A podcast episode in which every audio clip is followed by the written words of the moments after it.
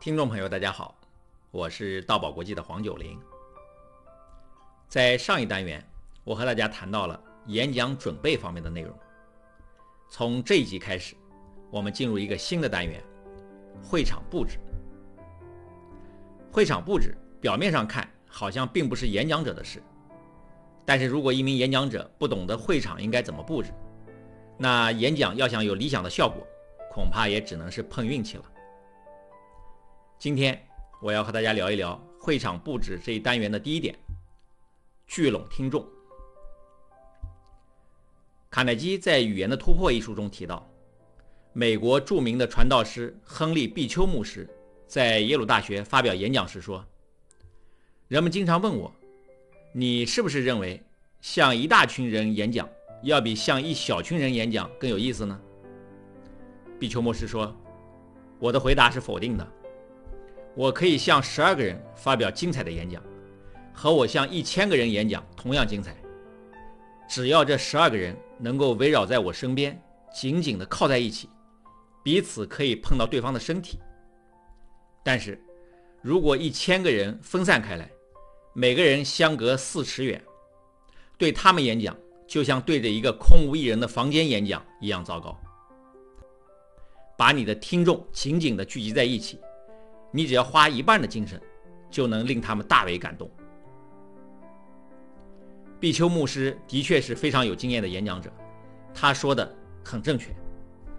当一个人是单独的一份子时，他就很可能对台上的演讲者无动于衷；而当他和其他人紧紧地聚在一起时，这个人的自我感觉就会下降，他会成为人群中的一份子，他更容易受到人群的感染。会和人群一起开怀大笑，也会热烈鼓掌。一些喜剧电视片在好笑的地方会出现画面外的笑声，应该说这种笑声不太合乎情理，也会影响观看的效果。但是你发现，几乎所有这一类电视片都有这种画外音效。相声、小品的录制也会带上现场效果，其原因就是利用其他人的笑声带动你一起发笑。你受到这些笑声的影响，就好像和一群人一起观看一样，容易被带入这种氛围中。当人们成为一个整体时，让他们发生行动会变得容易。在军队，服装要求统一，步调、行动要求统一。这些统一的要求，就是要让这些军人形成一个整体，这样下达命令时，他们就容易形成反应，军人们才能奋不顾身地冲锋陷阵。据说，第一次世界大战期间，德国士兵上战场时被要求要紧握住同伴的手不放，这就是因为人们形成一个整体时容易产生群体效应。所以，把听众紧紧地聚在一起，对于演讲者来说非常重要。如果听众稀稀拉拉，你再卖力演讲也很难掀起会场的热潮。这真是一个很奇怪的现象。演讲者讲同样的内容。同样的表达方式，对着聚拢的听众去讲，比对着希拉的听众讲反应会更加强烈。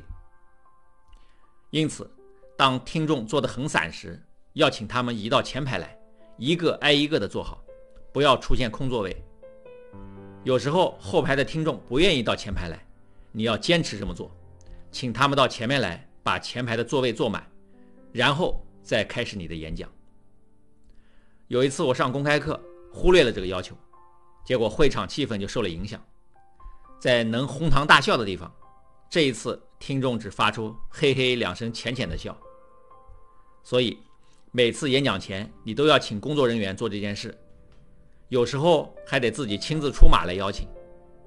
请相信这么做是值得的，这对于你的演讲效果绝对有好处，也对得起听众花时间来听你的演讲。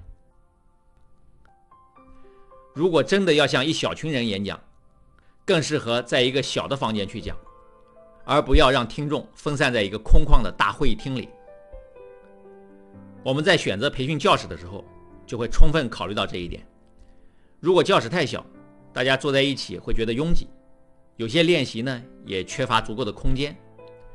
但是如果教室太大，就会感觉氛围不够收拢，会影响教学的效果。